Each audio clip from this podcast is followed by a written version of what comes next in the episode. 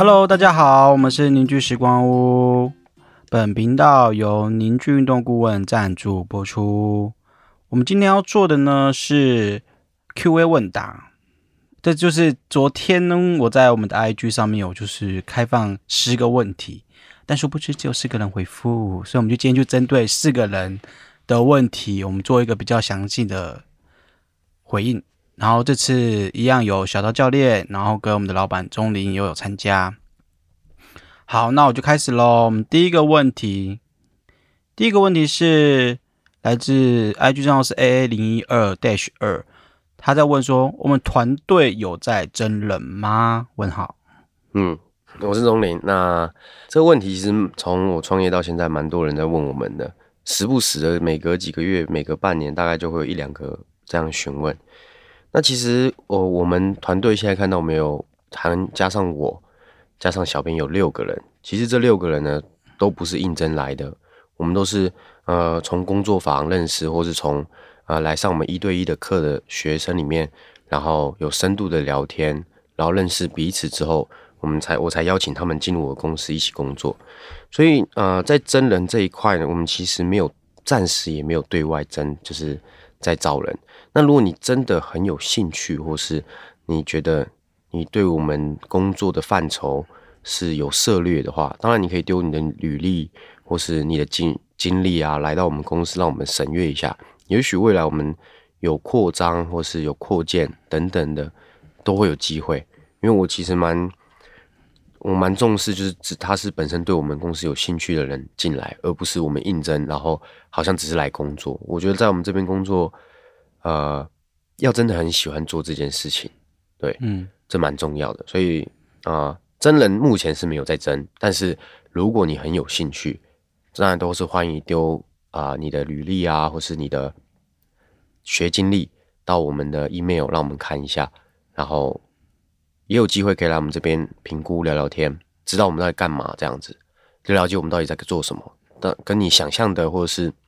跟你所做的范畴有没有相关？因为很多人看我们在这样做做调整啊，做训练，但来了会发现，其实我们在操作的方式啊，跟训练的方式是跟主流是非常有很大的落差，大概是这样。小教练可以跟他跟这位问问题的人，就是分享一下吗？我觉得就是先来聊聊啦，因为其实，在 IG 或是在那个影片上看我们在做的东西，其实跟自己体验还是有差。那我自己是觉得体验后才会比较知道说，哎，到底这这些技术对身体有什么变化，然后是不是你想要的，然后你想要就是发展的地方，对啊，所以我觉得是可以约时间过来，那一边体验的时候，我们也可以一边聊说，哎，为什么你会对这个东西有兴趣？然后我们可以给你什么协助，或是给你什么就是分享这样子。OK，那我们一样就是把那个啦。评估跟工作坊资讯放在下方的哦，对，因为很多是从我们大部分都是从工作坊来的，其实啊，就是后来会工作也是因为上了凝聚的工作坊这样。嗯，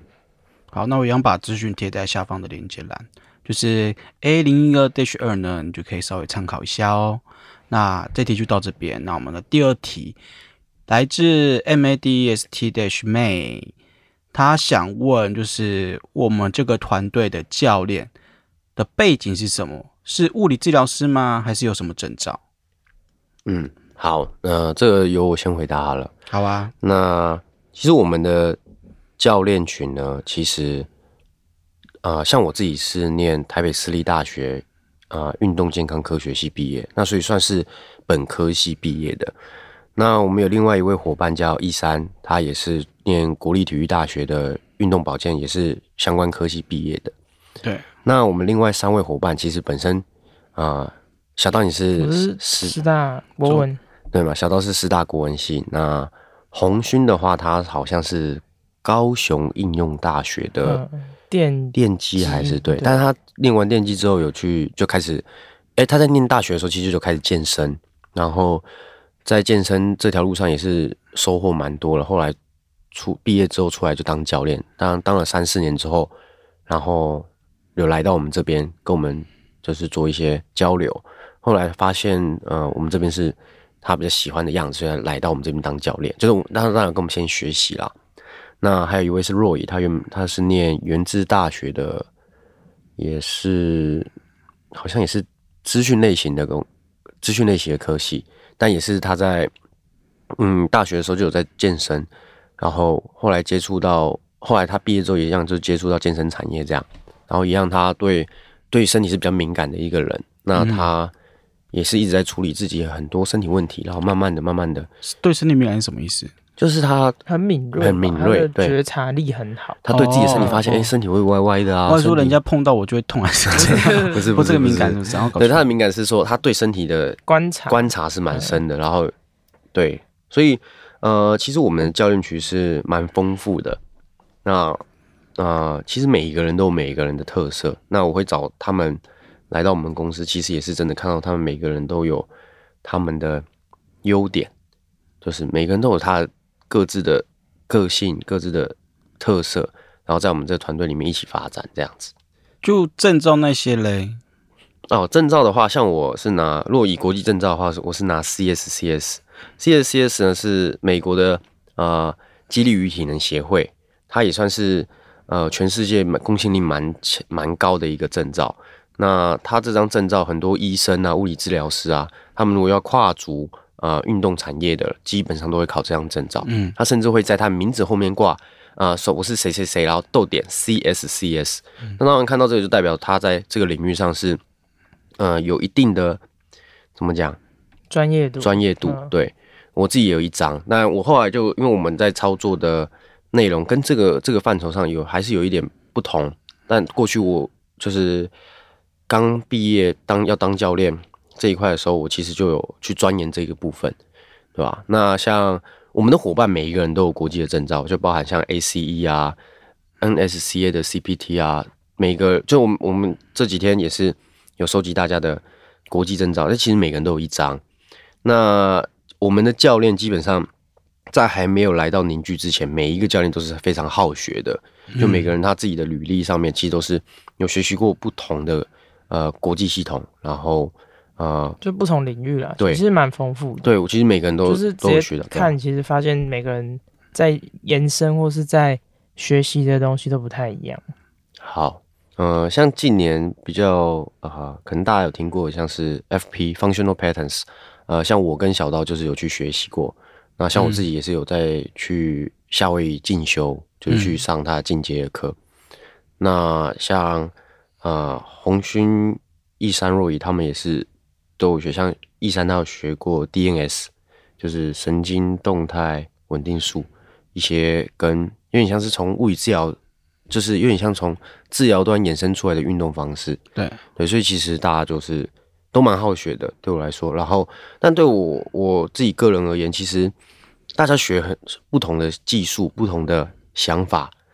对我来说都没有关系，因为在进到凝聚之后，其实我们会同重新的，就是统整大家一个东西，叫结构思维，就是让大家开始知道哦，我们的人到底是呃透过什么样的方式在运作，通透过什么样的方式在动作，那怎么样去呃调整这个身体结构？对，它会跟过去我们所学的很多系统的观念会不太一样。对，所以呃，大家过去所学不是丢掉，是这些东西是像基底一样打底。那每个人都有自己的逻辑跟自己的想法。那来到这里边之后，我们用结构的思维去跟大家做一个呃整理，让大家透过这个结构这个底，再往上变成结构训练师的这个路程，我觉得比较像是这样。所以呃，我们每一个教练的背景大概是就是我们该讲这样。就是其实我觉得有一个很重要，就是说有很多教练是学了工作坊的内容，然后才变成我们的伙伴嘛。所以其实很大一部分的思维跟学习历程都是跟我们工作坊有关的，就是呃透过训练啊手法或者原理这些工作坊去就是堆叠跟累积这些跟结构有关的知识跟想法，这样，所以。就是，然后另外还有我们会有内训啊，内训的时候就会把这些东西更就是讨论，然后更完整的，就是连接，因为怎么样串联起来。洗脑，没有洗脑你们，我在洗脑你们，没有啦，就是分享我的经验，因为我觉得我自己过去真的学超级无敌多，嗯，呃，对我过过去我会我会剖出来，就是在有公开说哦，我学过什么系统，因为但太多了，很多人看到我的履历，我学过的学经历，都觉得靠你才二十几岁，二十出头岁，然后烧钱，你在烧了多少钱在进修？那我那时候真的有点疯狂了，因为我当然我是有点那时候真的想知道人到底是要怎么样才会好，我有很强烈的意识，在那两三年，我不断的进修，我看到一个课，我觉得哦，这个课它如果可以带给我一些想法，呃，或是我觉得它有它的价，我也不管它有没有价值，我就是就去上就去上，对，对，所以我其实累积了很大量的一个广域的知识。它虽然是杂的，很多不同的方疗、呃风水、算命，或是呃训练的，训练的一定有嘛，身体调整的，然后为什么中医类的，中医类的反而很少，中医类的没有，反而没有钻研。但是其实我就真的学了超多技巧，还有一些能量医学啊、自然医学啊。然后我身我身边也因为这样认识很多现在在产业上很优秀的医生啊、治疗师，然后也在他们身上学习到很多很多。对，这是我的自己的经历啦，就跟大家分享一下。啊，我觉得这题应该回答得算蛮多了啦，希望可以回答到 Madis May 的问题。然后第三题呢是 SEN Japan 零八零二的问，他应该是我们的学生，他就是他是学员，应该是学员对吧？他就问说，就是应该是他自己在操作手法，然后跟这个时间，就你自信手法的时间，要怎么样找到平衡点？他有刮胡，就是说，虽然时间长，收费收费金额会比较高，但他想知道什么样是最好的效率。嗯，小刀，你有什么想法我吗？觉得平衡点哦感觉是要做了才会只找到，因为嗯就初期在做，真的要花很多很多时间去摸索，所以我就是看他在哪个阶段吧。如果他已经做了一段时间，感觉是可以去思考说哪些地方是可以更有效的，或是可以更精准。那我觉得要更有效率，其实就是先把身体看清楚。嗯，就他可能一下手之前，呃，要开始处理身体之前，就先理清说，哎，到底这个结构的状况是怎么样？我觉得这样子可能会比较有效。那但是对于手法来说，我觉得还是需要花时间摸索，所以不一定那么快可以找到平衡。我自己现在说不定也还没有 一个平衡的点，对吧、所以我觉得对他来讲，可能如果他愿意投入，我觉得是没有问题。那就看他自己的就是评估吧，就他评估说这时间值不值得花。那我自己是觉得蛮值得，因为可以看得比较清楚，说人到底发生什么事情这样子。嗯，我是建议他可以直接把成果 PO 上来，让我们知道了。那我自己觉得，就像小道说的，平衡点，搞不好我都还没有找到平衡点。我觉得在在学习手法的这条路上，是身体在教我们功，就是在身体别人的身体，学生的身体是我们的老师，是这些学这些身体在教我们，而不是呃我们学到什么给予他，是我们的反复的在操作的时候，这身体会不断的给我们在教育我们，因为每一个身体有每个身体的平衡点，甚至有些身体是没有平衡点的，应该说很难找到平衡点，他肯定要花很长的时间调整啊、训练啊，才能慢慢的找到他应该有的一个状态。所以，嗯，时间花的很长，其实这也是不得已的。当然，有些人会认为哦，是不是我们技术不够？但我们在我们的看，我们看到的是，我们花了很多的时间去钻研细节。我们把身体分成很多层次嘛，其实我们也很常讲，皮肤、浅层筋膜、深层筋膜、骨头、肌肉，然后再来更深一层跟能量有关或者跟情绪有关的东西。所以，我们这在教学上，虽然我们表定是两个小时半、三小时，但我们真的上课很长，都是超过这个时表定时间的。就还是看那个人的状态。对，嗯，对吧、所以平衡点，我觉得是问问自己，像你你收多少钱，你的生活过去吗？那你生活 OK？那你你介绍这些学生，你要给他们什么？就是你要给他什么，这才是一个平衡。如果呃，当然有些学生或者有些教练，他们认为说，我们给的就是一个小时的运动，那当然他就会很准时的下课，然后给给这些学生他该有的课表，这样是完全没有问题。我觉得是 非常有效率，对很合理，很有效率。但在我们的操作上，我自己是蛮坚持一个东西是技术的品质，所以呃，我们如果真的超时，但是如果没有达到我们的要标准，我们都还是可能会继续的去处理这个身体，甚至呃，我可能会我们教练会互换，或是我我来接收尾等等的。我们为了就是让身体平衡，对啊，好，那我的建议就是，这位 S E N Japan 零八零二呢，可以将你的成果 po 上的线动，然后 take 我们邻居的官官方 IG 账号，然后小编我看到呢，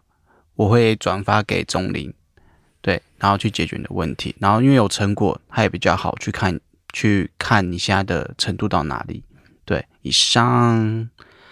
然后第四个问题呢是 Lulu Dash 八九零一七，他是问说，他跳跃落地的时候都会偏向右侧，嗯，和重，心偏右侧是吗？他就写这样应该是重他是说。落地偏右侧，对啊好，这我来讲好了。突然看到这个露露，我才想到啊，这才是陈露啦。那上一个我我没有仔细看他是哪一位嗯学生，还是我没有去看，对吧、所以这是这落地偏右侧，呃，当然落地偏右侧有几个可能点，从我们角度出发，当然是，呃，他的他的身体的重心可能是偏右边的，这第一个。那也有可能跟他结构有关，他可能是因为身体结构卡住了，可能是呃肩胯关节卡住啊，或是髋关节深层卡住啊，或是脚踝曾经有受过伤啊，右侧，那身体整个往右拉，那他的骨盆可能多多少少会有一些旋转，那他在跳动的时候，他就会不断的反复的落在重心会落在右侧，大概是会这样，对吧？那也不单纯这样，也有可能他是从颈椎来的，脖子的肌肉、脖子的骨头，因为有一些歪斜，导致他身体的重心会不对一直偏右侧，所以呃，这样子的问题很广义啦，就是他他问的很广嘛，跳要落地时偏右侧，因为这个太复杂，就是有太多可能性。对，那你说如果要怎么解决吗，或者怎么处理吗？其实我们一贯的说法就是来了，然后我们评估看他身体到底发生什么事情，为什么为什么他会是呃重心在右脚，结构的问题吗？还是动作的问题？然后呃，如果是结构问题的话，他到底这个结构要怎么处理，我们才会呃透过评估，然后才才会去对症的对症下药吧，就是说才会知道要该怎么处理，大概是这样。嗯好，小刀有什么想法吗？我觉得也是来看的，因为其实这有一点广泛，然后会嗯。不知道说到底具体他有什么有什么伤，或是有什么身体上有什么经历这样子，嗯，对吧、主要是还是要需要现场看才会知道，因为其实很多人会问我们这样的问题，对对就是说哦，可能我长短脚或是骨盆怎么了，要要怎么处理，嗯。但就是可能直接给一个解答回应，我觉得比较勉强，就真的是要来、嗯来看。我刚才脑袋里跳出一个画面是，哎、我长短脚怎么办？来调整结构啊。然后，哎、我那个，呃，我的骨盆会歪怎么办？来调整结构啊。我就突然想到一个很洗脑的所以我觉广得，告词。所以我觉得还是来看，然后就可以处理得了。应该说它不是一个局部的问题，嗯比较像是整个系统上的嗯状况，所以要要来评估，也不是说哦，就是一定要要怎么讲，不是说评估才可以看，只是说评估会看得比较完整。对，对啊，我刚才有突然想到，像有些人他左脚曾经受过伤，就像我们今天早上调我一个高中同学，那他因为右脚扭过伤，那他反复的强度运动强度提高，打篮球运动强度提高时，他就会开始有点疼痛。那像这样的身体，因为有疼痛，他身体其实会自然的反应去躲避疼痛，所以他会一直偏左脚用，就是重心会偏左脚，嗯所以他起跳落地也会一直偏左脚，也是有这种可能性啊，懂吗？所以你说这种要怎么办？一样调结构，调好结构不痛了，去重新练习本体感觉。对，如果讲细一点的话，大概是这样。OK，然后最后一个问题，最后一个问题就是自己小编加码的啦，因为我在赖赖就是群主有看到有人问，就是他讨论到不拧腿的个案，就是他觉得，哎，调完之后，他自己觉得张力有变好了，就是他觉得学生的身体的张力有变好，可是客人的呃痛感跟那些不舒适的感觉都持续在，没有降低就对，对，没有降低。嗯，我觉得这个可以从几个面向看。第一个，当然这比较直接一点，就是当然操作技术有可能没有那么完整，操作的技术不够熟练，也有可能影响说，哎，是他去处理别人的结构嘛？对对对对对对，这是第一个可能性啊。当然不敢说